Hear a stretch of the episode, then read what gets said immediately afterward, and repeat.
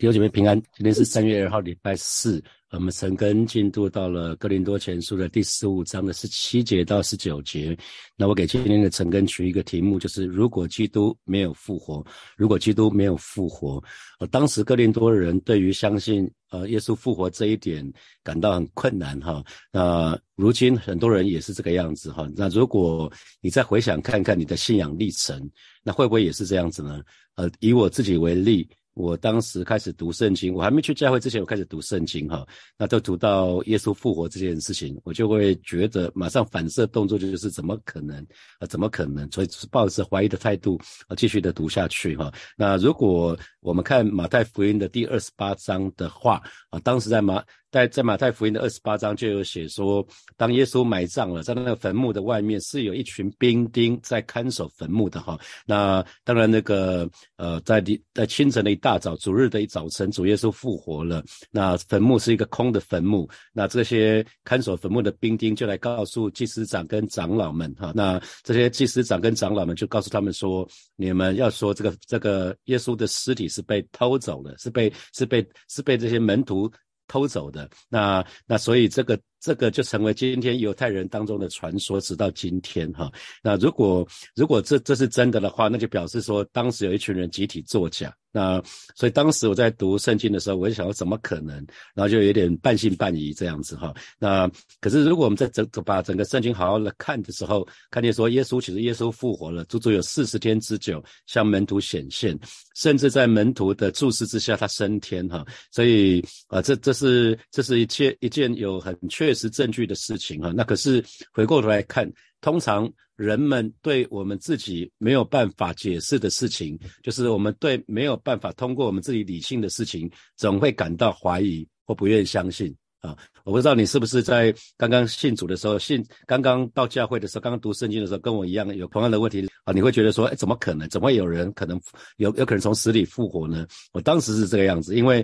就是没有办法通过我自己的理性，我我觉得自己想过想完之后就觉得，哎，怎么怎么可能？怎么会是这样子呢？所以我就我就会感到怀疑，说不愿意相信。我当时是这个样子，哈，自己是这样子。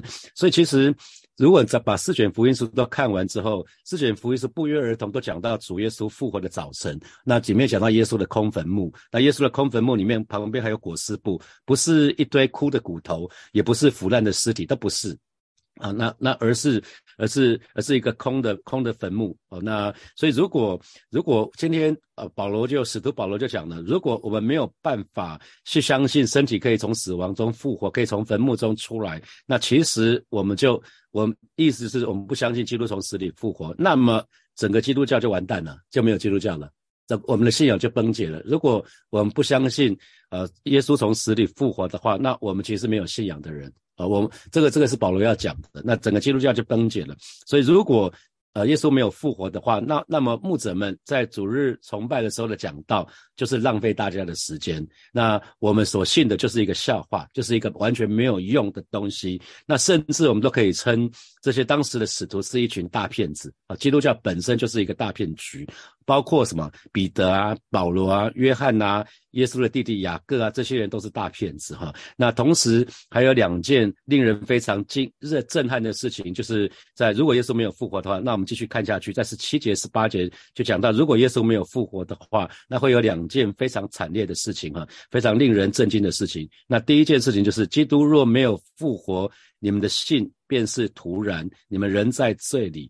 哦，那新普界的翻译是说，假如基督不曾复活，你们的信仰就毫无价值。哇，如果没有耶稣复活的话，我们的信仰是毫无价值的。这个各个信仰根本就是不算信仰，我们就白信了。还有呢，我们也仍然。负有罪责，哈，我们也在负有罪责。那这是重复。如果我们仔细看这一段经文，其实是重复第十四节的话。你们的信仰就毫无价值。这重复第十四节的话，那为什么你跟我的信仰会毫无价值呢？啊，因为当我们说，当我们的，当我们呃相信耶稣、接受耶稣之前，我们不是会先做一件事，叫认罪悔改吗？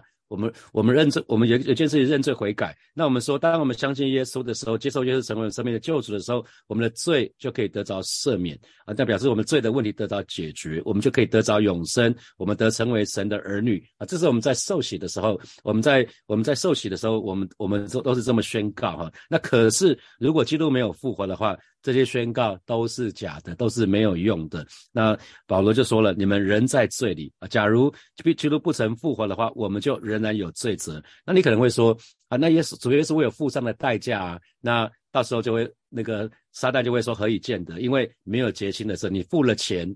啊，你付了钱一定都会有收据嘛？你付了钱一定都会有一个结账的证明啊！你如果如果去餐厅、餐厅、餐厅吃了饭，你你付了钱，或者有人帮你付了钱，可是如果没有讲没有讲好说我是帮哪一桌付钱，然后那同时告诉这个人，如果老板要再再告再再收你钱，你也你也没话说哈。如果他没有给你一个结清证明的话，所以基督借着从死里复活，他用大能显明他是神的儿子，这是罗马书的第一章第四节说的。所以耶稣有能力。就我们脱离罪恶啊，最罪恶的辖制。同时呢，基督的复活也证明神悦纳了基督的救赎的这这各个这个工作，让我们得以称义哈。所以也就是在神的面前，我们不再是有罪的，因为耶稣为我们穿上了一个义袍。所以如果基督没有复活的话啊，基督没有复活的话，就表示他的救赎的工作没有完成哦。所以我们也就人在罪的里面。所以这个是很容易可以理解的哈。所以呃，所以保罗保罗在这边说的是，让我们可以看到。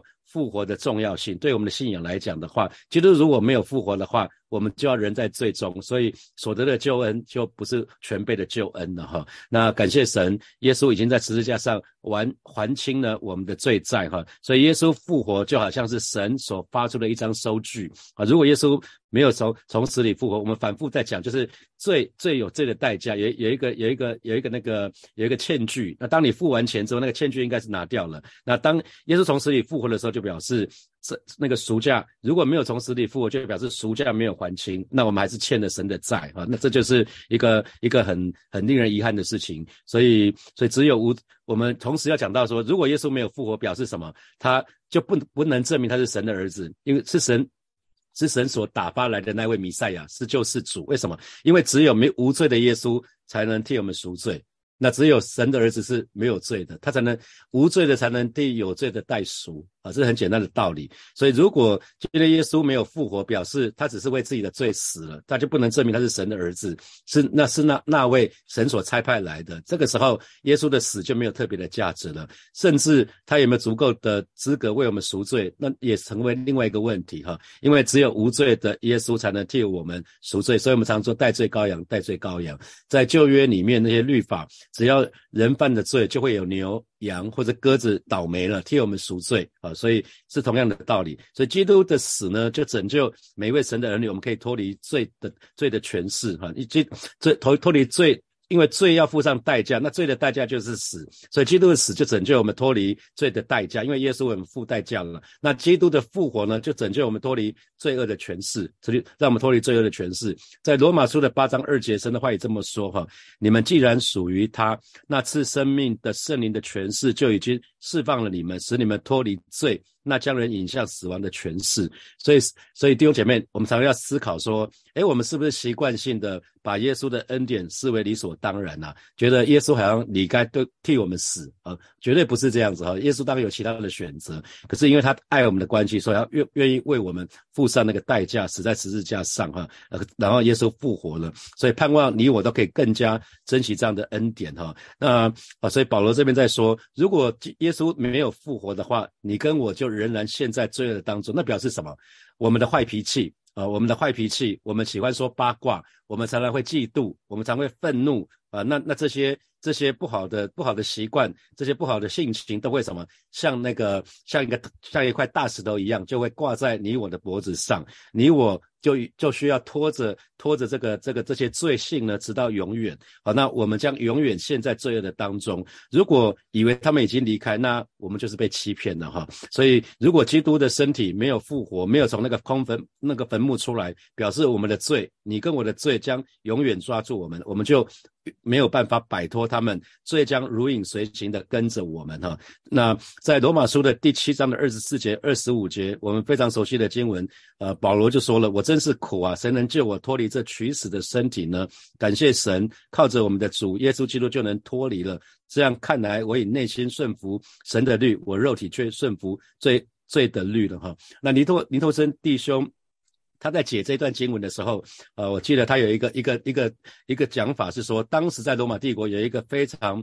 非常残忍的刑罚，除了十字架之外，有一个刑罚是对于那个犯罪的人，他要身上要背一副尸体，然后跟这个跟这个尸体呢共处三天。共处三天之久，你可以想想看，一个活人跟一个死人绑在一起，哈，三天之久，三天之久，那是没有办法摆脱这个人，你吃喝拉撒睡都要跟这一具尸体在一起。他说罪就像这个样子，罪就所以保罗会说，我真是苦啊，谁能救我脱离这个取死的身体？他说这个取死的身体其实就是一具尸体，啊，那所以稍稍可以体会一下，在旧约旧约时代以色列百姓的痛苦嘛，因为他们不管得罪的人。啊，得罪人要献献那个赎千祭，那献如果如果得罪了神，要要要献上赎罪祭，那他们都要到圣殿里面去献祭，所以不只是他们要去献祭，又有动物要倒霉了哈，而且呢，他们每次献祭只有之前犯的那个错那个错误有效。只限于之前犯那个错，后面都都没有盖瓜承受。那耶稣为我们死，是所有的罪全部都得到赦免了哈。那好，接下来我们来看第二个很严重的事情：如果基督没有复活的话，啊，那就是第二件事情，就是在就是在基督里睡的的人也灭亡了。所以十八节啊，新普及的翻译是：那在基督里睡的人，就是如果是这样的话，所有死去的信基督的人就都灭亡了。那什么意思？就是我们。我们常在追思礼拜的时候，我们会说，我们还有盼望，我们跟那个已经死去的人，未来在天上还会再见面。那如果耶稣没有复活的话，我们就会加一句：真的吗？啊，这是真的吗？啊，因为如果耶稣没有复活，这件事情是不会发生的哦。恐怕是不会发生的。那我们相信，我们相信耶稣基督的人，如我们如今已经死死的人呢？如果如果我们信错了对象，如果基督没有复活，那信错了对象，那结局当然就是灭亡哈。所以有一个很可怕的事实就是，如果我们耶稣没有复活的话，我们将没有办法看见已经去世的那些那些我们的家人，那些基督徒的家人哈。那所以其实其实死亡代表什么？死亡代表真的是 game over 哈，一切都结束了。死亡我们说是一个告别嘛，在民间信仰说真的是告别式，那真的是 say goodbye，而且是一个 forever，是永远的 goodbye，永远的再见，那叫永别啊。所以对不信主的人，他们说我们永别了。啊！可是我们基督徒说再见，我们天上见，不是吗？这是一个很大很大的不一样。所以基督如果没有复活的话，就没有再见这件事情，是永别。哈，所以这个就是这就是一个非常可惜的事情。我们不能跟那些我们我们就没有盼望了，我们就不能跟那些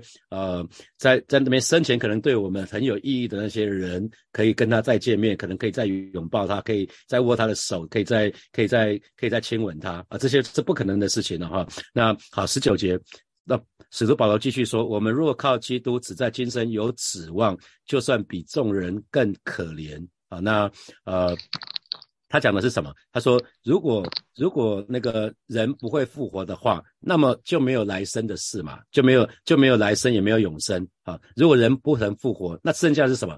只剩下这一辈子嘛啊。既然人不会复活，那我们要讲来生啊，讲永生啊。”这好像是没有意义的事情。那因为那那接下来我们所有的一切，既然只剩下今生，那我们讲永生、讲来世是没有意义的哈。所以弟兄姐妹，如果没有复活，我们就没有将来，对将来我们就没有盼望了啊。对将来的盼望，基本上那就我们说我们信的是有信、有望、有爱哈。那有盼望，所以基督徒一切的盼望，其实是因为。基督就是我们在黑暗中的盼望。我们在黑暗中之之所以可以撑过去，是因为我们知道这世上所有一切都是短暂的。可是如果没有一个荣耀的未来的话，如果我们对未来没有盼望的话，那那今生就代表一切，那那那个苦就很难承受了。那就很辛苦了，所以在哥罗西书的第一章的二十七节是这么说哈：神愿意叫他们知道，这奥秘在外邦人中有何等丰盛的荣耀，就是基督在你们心里成了有荣耀的盼望哈。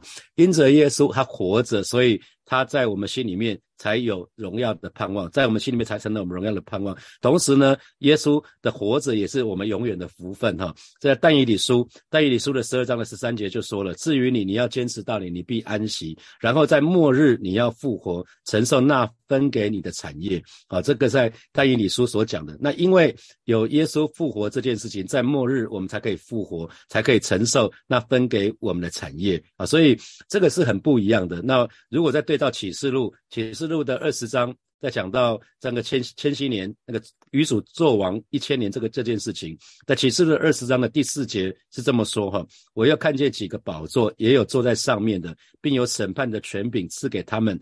我要看见那些因为给耶稣做见证，并为神的道被斩者的灵魂，和那没有拜过兽与兽像，也没有在额上和手上受过他。印记之人的灵魂，他们都复活了，与基督一同作王一千年。第五节，这是头一次的复活，其余的死人还没有复活，只等那一千年完了。第六节，在头一次复活有份的有福了，圣洁了。第二次的死在他们身上没有权柄，他们必做神。和基督的祭司，并要与基督一同作王一千年。所以还有一个应许是什么？我们可以在千年国度的里面与基督一同作王。如果我们在耶稣再来之前已经死的这些人啊，在而且是信教的人，呃，是有信仰的人，基本上我们在千年国度的里面，我们可以跟耶稣基督一同作王啊。这是这是这是我们在启示里面得到的那个一个非常棒的应许哈。还有呢，啊，在路加福音的十四章十四节，因为他们没有什么可报答你，到一人。复活的时候，你要得着。报答啊，所以一人复活是有赏赐的。这些等等等，圣经里面讲了非常多的应许，都是关于我们的复活。如果没有复活，这些应许都是落空了哈。所以保罗才会说，就算比众人更可怜。如果没有复活这件事情的话，我们如果我们对基督的盼望只有在今生的话，那我们就比世上所有的人，就是不信主的人，我们就都可怜。而众人当然是指的是世人。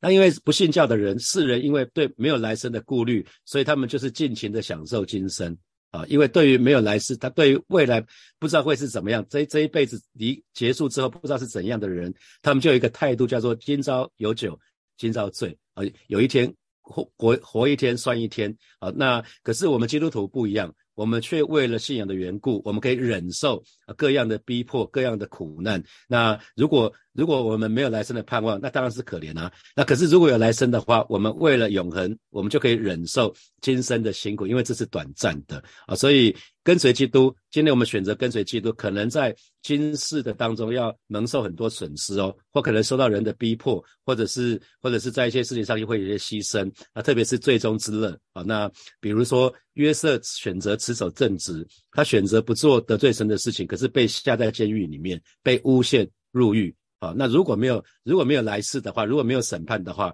他干嘛做这个事情？这叫傻事情，不是吗？啊，可是他很知道有一位神，那是永活的神，所以他这么做。那但以理也好，他的三个朋友也好，他们也分别遇到不同的试验啊。那可是他们的他们遇到试验的结果是什么？当他们坚持信仰。啊，三个三个朋友被放在火窑里面，但以理被放在狮子坑里面。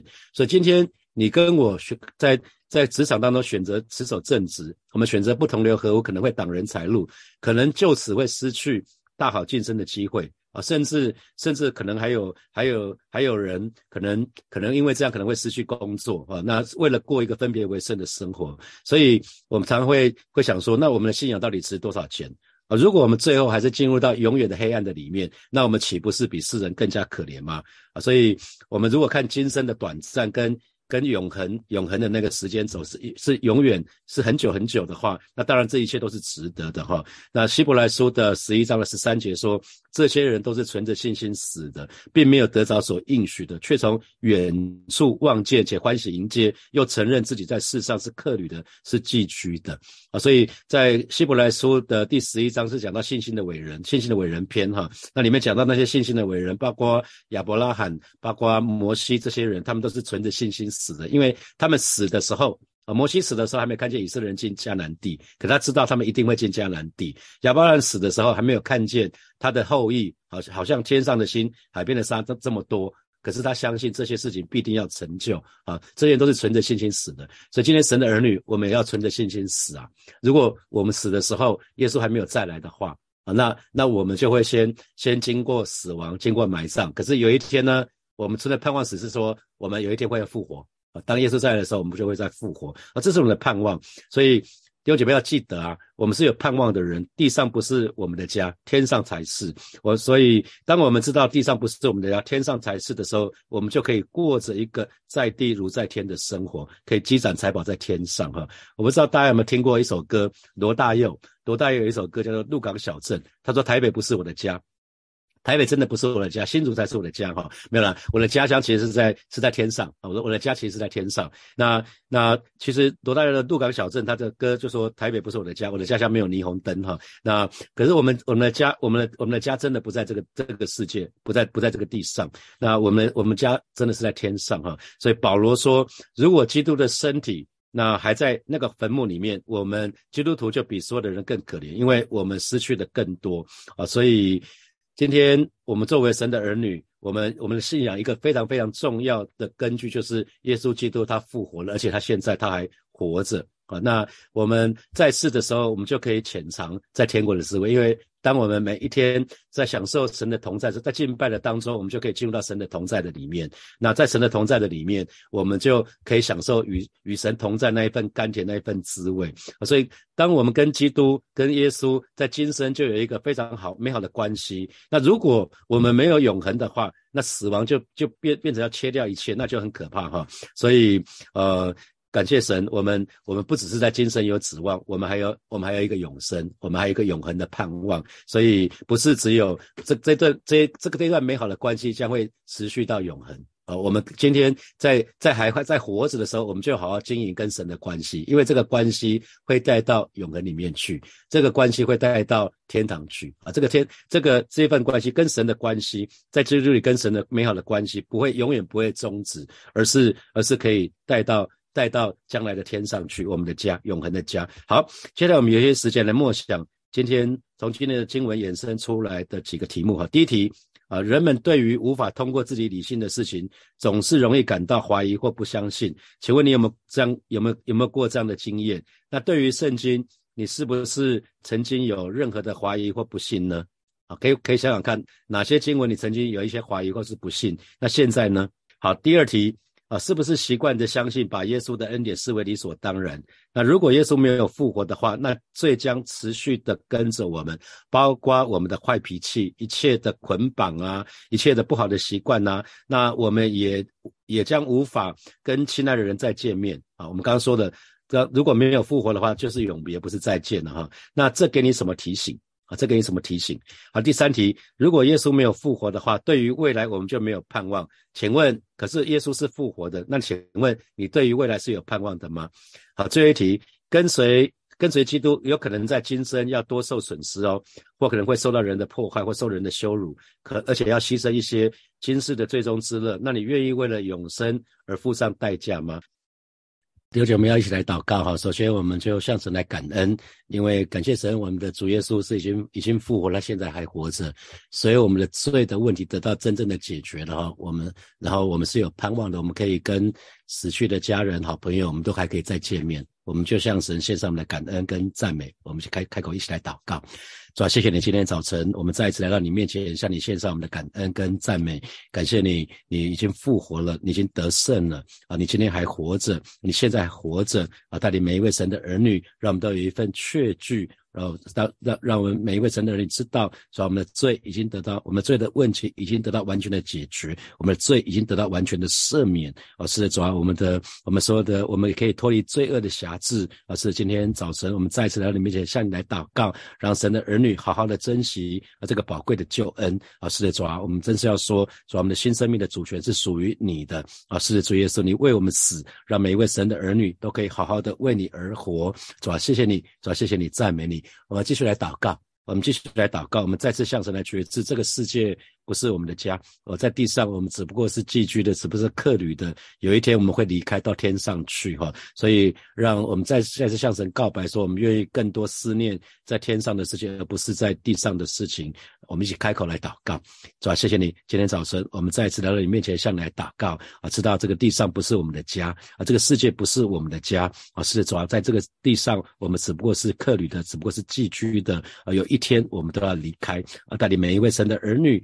主要让我们还当我们还活着的时候，让我们更多的思念在天上的事情，而不是地上的事情；让我们更追求啊属灵的事情，而不是只是追求属属世的事物。啊，求主亲自来保守，亲自来恩待。谢谢主，谢谢主，赞美你。我们继续来祷告。我们啊，这这这个在特别在疫情疫情时代、后疫情时代，太多的媒体报道说未来充满很多的不确定性。那啊，很多人说这是物卡时代、f u 卡时代哈，能见度很低。那感谢神，我们是神的儿女，所以不管环境怎么样，我们的未来都都在神的手里，我们是大有盼望的哈。我们未来是大有盼望的，我们去开口向神来祷告，是吧？谢谢你今天早晨，我们要再一次来到你面前向你来祷告啊！是主，你亲自来保守恩待每一位神的儿女啊！是主今天早晨在再一次对每一位神的儿女心来说话啊！是的主耶稣，我们的我们的信仰乃是大有盼望的啊！因为主耶稣你已经复活了啊！是的，主啊，谢谢你，因为我们已经因为你已经复活了，所以我们乃是有一个永远的盼望啊！是的，主耶稣带领每一位神的儿女，虽然。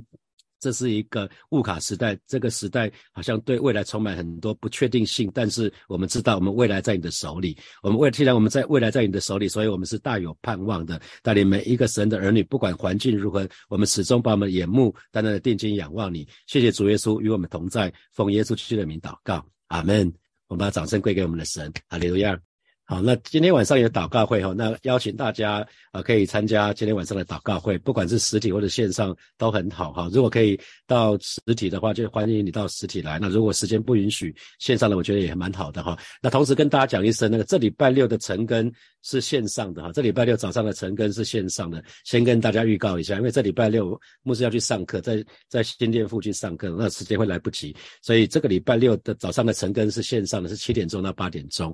好，我们就停在这边哦。呃，我们今天今天晚上见，或者是明天早上见，拜拜，祝福大家有美好的一天。